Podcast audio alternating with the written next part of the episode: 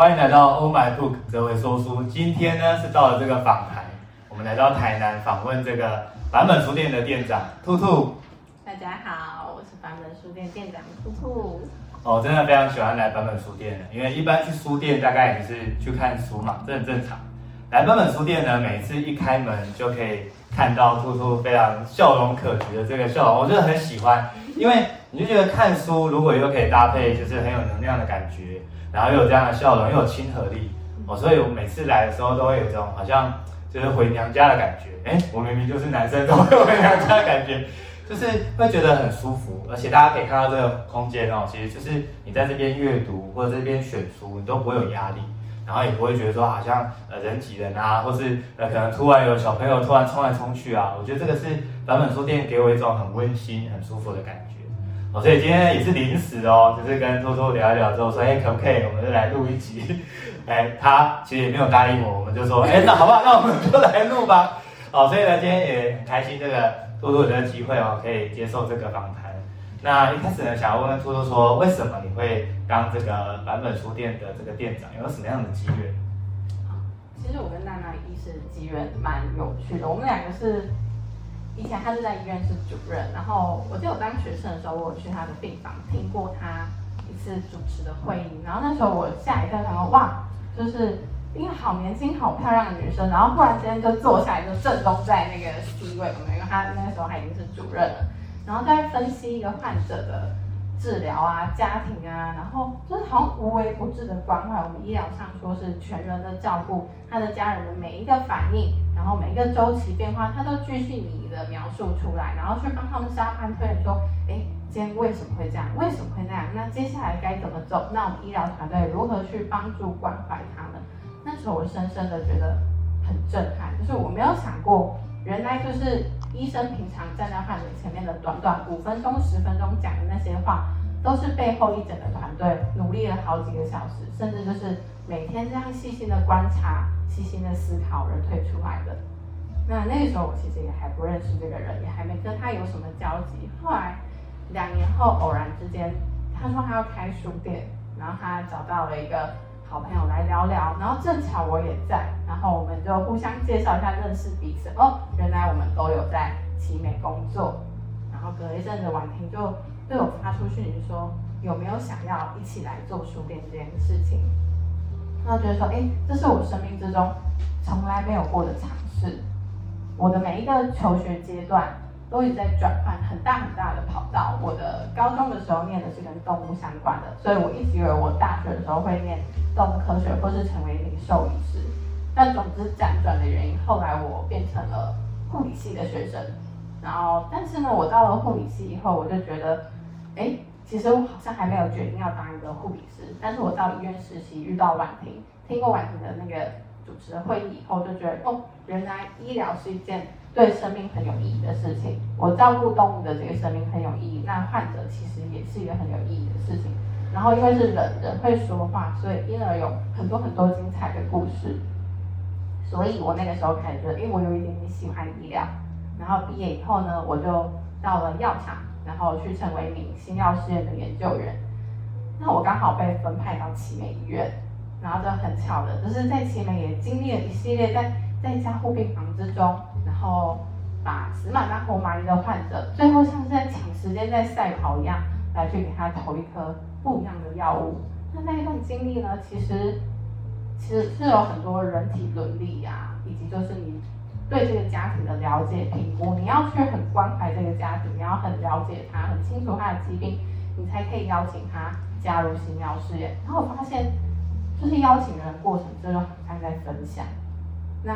他要不要接受，还是说他拒绝？其实我们都应该要去尊重他，还有就是同理说他为什么做这样的决定，然后甚至说不是在他拒绝加入新药试验就把他这个患者丢着不管，而是还是要去关怀他说，诶，你还好吗？那你们家庭现在有没有什么想要呃需要帮助的部分？以及说就是谈到婉婷是专业领域，就是安宁医疗，就是说你们接下来。在加护病房，下一步你们该何去何从？帮他走出他他们心中就是他们初心，其实都是想要为了家人好的那个决定。然后也问问说，那个患者本身他的自主医疗，他对于他的医疗的想象是什么？对，所以那一段时间也给我很大的养分。我想这也是可能今天变成书店店长很大一个原因，因为我们在版本书店除了推广我们的安宁医疗以外，其实就是想要营造一个很舒适的环境。那每个人人生都是不一样的版本，就是大家都是独一无二的。那就是和我们在医院谈谈的，就是生命的自主个体是非常非常特别的。那乃至于到说我今天介绍一本书给这位，推荐一本书给这位，也许他可能没有 get 到你，那也许你被他打动，你因而想要跟我聊聊更多，然后我们产生了更多美好的一些连接啊，或者是更好的人分。我觉得这就是为什么选择就是在书店的原因。我想这是一个很棒的缘分哦，真的是宇宙的安排哦，总是最好的安排。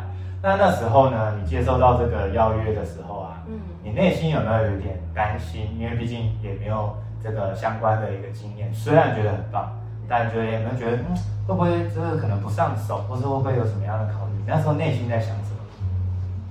关于不上手或是担心这件事情，嗯，因为前面讲到，我好像每一个求学阶段都是一个。非常大的转折，就是我也是经过转系转校的这个历程的时候，那个时候每一次的担心害怕都是被好奇心化解，就是我其实也蛮想试试看，这到底会发生什么事情这样。哦，所以意思是说，其实你因为你很好奇，所以你也忘记要担心啊，就觉得反正我就试试看，我也想知道这个人生旅途会有什么样的变化。对我，我真的蛮后知后觉。就像我之前上一份工作当研究员的时候，其实我英文没有很好，然后我的数学也不好。可是我的那个工作最重要就是读所有的英文报告，然后报告也是用英文写，然后甚至还要跑那个统计。我想说，哇哇，但我现在从来没有 就是很认真的学过统计学，然后我在学校的生物统计也是就是一塌糊涂。那没想到直接就变成实战这样。那我觉得在这边也是，其实。我也没有接过出接触过出版领域，我只是一个喜欢看书的人。那喜欢看书的人跟呃卖书的人完全就是两个世界嘛。但当时只觉得说啊，好像很好玩哎，就是我觉得我可以试试看哦。所以我觉得我每一次都是一面做一面学，然后也很幸运都有遇到好的老师。嗯，就以前在医院的。老板，然后香港的上司，他们都非常非常帮助我在这个学习历程。我觉得他们很愿意给我时间跟机会，然后我也觉得这个学习过程是很有趣的。就是，啊、呃，一定会有压力，但是那个压力比起那个压力，更喜欢的就是你后来得到的那个那个成就感，就是你真的帮助到了一个家庭，或者是你在这个生命经验之中你学到了什么。我觉得这是我觉得很很难很难。被那个工作压力就是浇熄的那个热情。嗯，我想刚刚兔兔有讲到，就是好奇心这件事情哦，算是整个重要的驱动力。那兔兔有讲到说所谓的后知后觉，哎，听起来后知后觉蛮好的。为什么呢？因为很多时候我们都是想太多，哦，然后就导致就不会前进。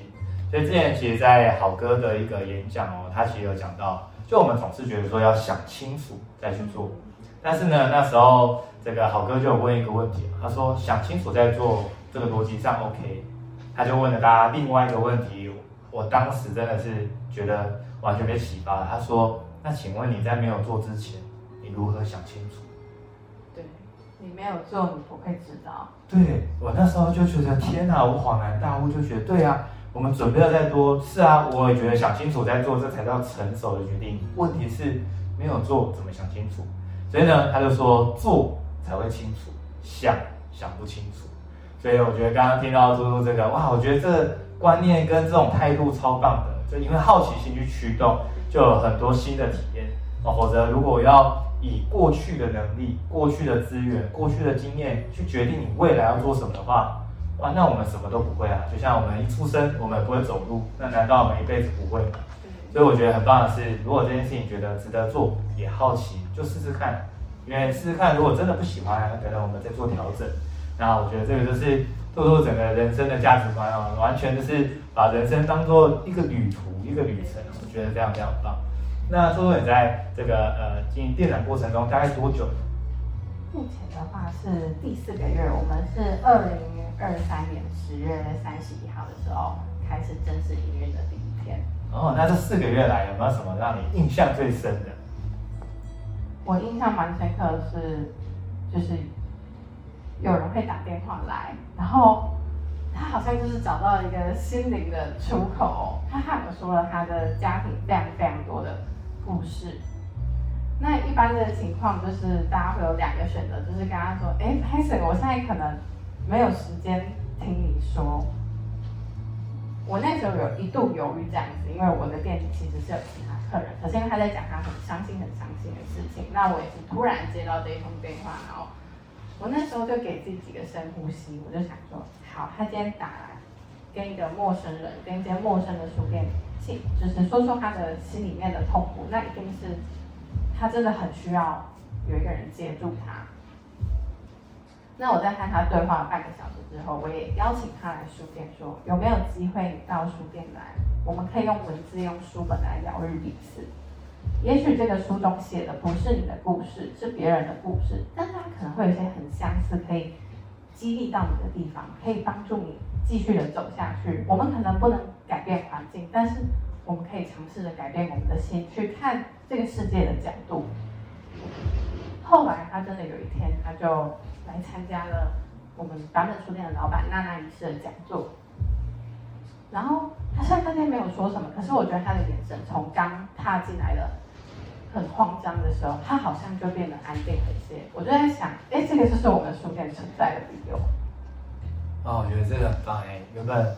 看起来书店就是呃有贩卖书籍而已，但是呢，对于很多的书友来说，它变成是一个疗愈的地方，甚至他觉得他能够在这个环境当中得到一个心灵安顿，我觉得这是一个非常有意义的事情，因为很多时候我们心里的苦其实没有人可以诉说，就算可能跟家人住，就算他可能有另外一半，但是那个心里的苦有时候就觉得就是叫做有苦说不出。但就是刚好，因为兔兔的关系，他觉得可以跟他倾诉他所有的想法，甚至后来他也来到了书店，啊，得到了疗愈，他的眼神也从原本的慌张、原本的担心，啊，得到了安顿。我觉得这是一个呃很棒的过程。那在整个这个过程中，未来有没有什么样的一个呃这个活动？你觉得说在版本书店特别想要推广给大家，大家有机会来逛一逛？其实我觉得就是很多人会跟我说，他时间很忙，没有办法，没有时间看书。是。但其实仔细打开手机的那个 app，你看那个手机的使用时间 都是好几个小时，可能 Facebook 两个小时，IG 一个小时，怎么等等的，你花了很多时间在阅读以外的地方，只是因为我们现在的人吸收知识的管道变多，我们真的还可以听 Podcast 就读懂一本书。我想那个纸本书在你手上的那个触感。是不会被取代的。当你真的触摸到这个纸本书，你在阅读的时候，会帮助你的大脑更好的吸收掉这些知识。那我非常非常鼓励大家，就是有机会就是一起坐下来，静静的读这本书。我觉得是一个很疗愈的过程。也许你不必跟别人分享你的想法，但是你的内心有一些些知道说，哦，原来有这样一段故事。然后如果说这段故事可以让你觉得很有趣，还是说里面带给你的一些启发，你有机会的话。可以说说就是你在书中感受到的幸福，所以我其实很想邀请大家，嗯，我们如果说有有一段同等的兑换跟手机那个使用的时间除以二也好，或是除以五也好，你可能花三十分钟、花十分钟去看一本书的某一个章节，那希望你把这份就是得到所有能量也分享给大家。嗯，我之前常常听到朋友会讲到没时间，我都会开玩笑跟他说，如果你的网络。断掉的话，你突然的时间超多的，因为有网络，真的太多的诱惑了。那我想在阅读这件事情啊，真的蛮需要有环境的，因为如果大家一起阅读，然后又可以交流，我觉得就会觉得很好玩。那甚至我觉得还有另外一个就是好奇心，嗯，啊，因为大家不知道有没有那种看电影的经验，我自己是很喜欢看电影的。但大家有没有觉得说，不管是追剧或是看电影，你不觉得这个大概清朝的事情？是干我们什么事啊？我们怎么会一直想知道人家后宫怎样去争斗？那为什么？因为好奇心。所以呢，我很喜欢看电影，其实也是好奇心哦。所以后来写我的阅读这个转换呢，我是这个好奇心我仍然在，只不过我把对电影的好奇心拿来对书，所以我的书籍呢，其实我没有用太多的什么自制力，要逼迫自己看书，因为逼迫其实是呃会让自己很匮乏的，而是我的好奇说，到底这个作者他在写什么？所以我想这个在怎么样能够阅读，可以有呃培养这个所谓的成就感，以及怎么样能够开始阅读这件事情，我觉得我们未来一定有很多的节目有机会可以跟大家谈哦。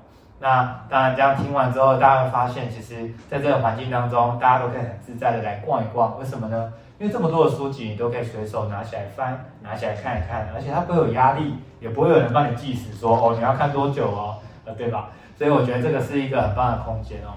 那兔兔在这个过程中，你就是看了这些书，有没有最近你最推荐的一本书可以跟大家分享？好，我最推荐的书是这一本，它叫。没有门槛的幸福，它是元宵节的时候刚上市，所以啊还是有点那个过年那种红红的、很热闹的气氛。那我想请哲维念这本书后面的，就是他的序。我觉得哲维声音挺好听，其实是我有点口渴。好，那这本书叫做《没有门槛的幸福》。那这边后面他说，我分享许多生活中没有门槛的幸福，有大自然中的花草树木。只要你愿意感受，就能随时拥有的美好；有面对无法改变的环境时，只要我们愿意接受，都能发挥作用的观念；有就在我们身边的家人朋友，只要你愿意走过去，就能拥有的幸福。当然，我知道我们再爱的人都没办法一辈子在我们身边，所以我更想跟你说，只要你愿意花时间给自己，和自己对话，跟自己沟通。与自己当朋友，你就可以成为自己二十四小时的陪伴。你能理解自己，引导自己，照顾自己，其实你就是一直在自己身边没有门槛的幸福。无论什么时候，尽管独自一人，也能给自己力量与呵护。也许你会说，与自己的对话沟通，或者认识自己，也许是个门槛。但我知道，但这个。也是我们在无法掌控的环境下最大的幸福，因为门槛在外面或者在别人身上的话，不是你想怎样就怎样，你无法预测也无法控制，想努力也常常无能为力。但门槛只要在我们身上，那就充满希望了，因为那代表着只要我们愿意开始，改变随时都可以发生。哇，真的很棒！就是。啊，这个作家叫杨世义，是。然后他曾，他是一个剪纸艺术家，也是一个导演。他曾经过得非常非常的辛苦，他童年有一些不幸的经历，然后在创艺术创作过程中必然是艰辛的嘛。然后，所以其实刚刚哲维念的一直说我愿意，是。你只要你愿意，你就会得到没有门槛的幸福。但是其实我愿意这件事是非常非常难的。比如说，他也可以整天说。啊，我就是一个童年不幸的人，我就是一个很辛苦的艺术家，我怎么样怎么样，然后要博取同情啊，或者是让大家觉得说，哇，你真的很辛苦，去拍拍你，去鼓鼓你，去秀秀你。可是这样变成什么？你在跟别人索取能量，你在求安慰。那活在那样求安慰，就被安慰着，那很舒服啊，就是大家都会对你很好啊，大家都会帮助你啊，就是知道说，哇，你好辛苦，你好可怜。但现在没有，他说。他要成为一个带给别人幸福的、带给别人力量的人，所以他该怎么办？他他要愿意去当那个给别人幸福的人，所以他必须先撕下他那些痛苦的标签。他没有把自己定位在是一个辛苦的艺术家，没有把自己定位在是一个童年不幸的人。我们常说，不幸的童年影响一生，要花一生的时间去治愈。那我觉得杨希老师让我很感动的地方，就是他治愈了他自己。当然，他也感谢他身边所有的人，那他也成长为他想要主动的伸手，开始带给人幸福，所以他做了非常非常多的公共艺术。我们在呃善行盐田那边看一个很大很大的生命之树，那是他的作品。在安平已经在那边停留很久的大鲸鱼，也是他的作品。那个作品叫《大鱼的祝福》，就是祝福在这个城市的每一个人，不要忘记安平曾经是鲲鯓。曾经是一只很大很大的鲸鱼的意思，这样。那我们每个人都去停留在我们身边，就去看看花草，看看树木，你都觉得哇，这种玫瑰花很漂亮。我想停下来跟他说，就是哇，谢谢你开的这么美。那你在生活中得到美的感动，都是你愿意主动去说。就像哲维今天愿意主动来和大家说书，那听到书的人就觉得很幸福，就是哇，有一个很棒的人帮我整理出书的要点，那都是因为你愿意。然后，但是你也没有跟人家说，我是一个很辛苦的说书人呢。你看我每个礼拜花了这么多时间，这样等等等等等，变成在情绪勒索别人，然后还要让别人说，哦，你真的好辛苦，哲维真的很辛苦。但是其实比起辛苦，你更想听到的是，哇，你好棒哦，谢谢你，有你真好。所以我们都想要成为那个让大家很舒服、散播幸福、互相说说幸福的人，成为没有门槛的幸福，都要是我们愿意。我愿意，所以我今天就我愿意跟大家分享这一本书，是我在里面感受到了很幸福的力量，所以也分享给各位。哦，我觉得这本真的很棒哦。我们刚刚一直在听到就是所谓的愿意这件事情哦，但有时候我们就会觉得，可是我没有意愿啊，又何来的愿意？但我发现呢，其实你只要遇到这些抉择的时候，你只要先发出我愿意。当你先讲了我愿意的话，事实上你的意愿就会随之伴随而来。这也是很多书籍在讲的所谓的身份认同。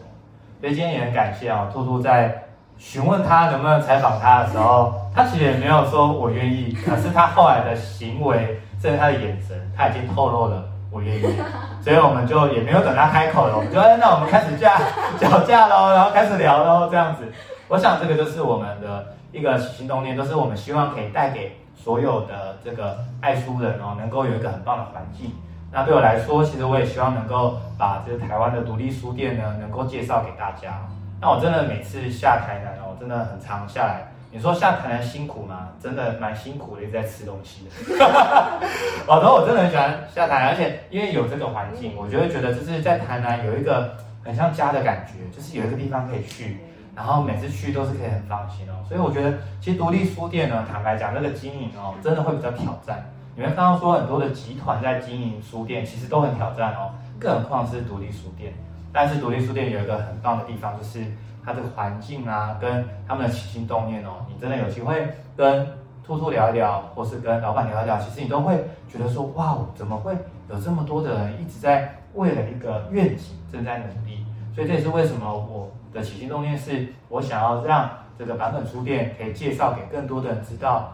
不管你今天是在台南，或者是在别的县市，都非常欢迎你。你在台南的地方，你就可以来版本书店走一走，可以跟兔兔聊一聊。如果呢，你有机会的话，你也可以跟他说，哦，我是看了这个哲文说书的频道来知道版本书店哦，所以就想要来逛一逛。那我非常期许哦，就是这样的很优美的环境，可以成为大家心灵的一个安顿的地方。然后也能够成为一个交流的地方，甚至在这边也可以呃点个饮料，大家喝一喝，呃，然后聊一聊。我觉得这是一个很舒适、很自在的一个空间哦，啊、所以最后呢，也真的很感谢兔兔，就跟大家分享了他的这个人生的经历哦。其实过去我其实没有那么知道，我也是刚刚哦，原来有这个很多的变化，然后还有刚刚那个好奇心这件事情，我我很意外，说原来你从来没有想过，你就觉得哇，这个很好奇，你就去做了。那我真的收获很多，因为我过去也是在想很多的，我后来发现说，你想再多只是让自己浪费时间了，不如就是去尝试看。所以今天呢，啊，真的很感谢兔兔呃接受这样的邀请，也欢迎各位有机会的话可以来版本书店坐一坐。那以上就是我们今天的一个访谈，感谢大家，大家拜拜。谢谢大家，拜拜。谢谢兔兔。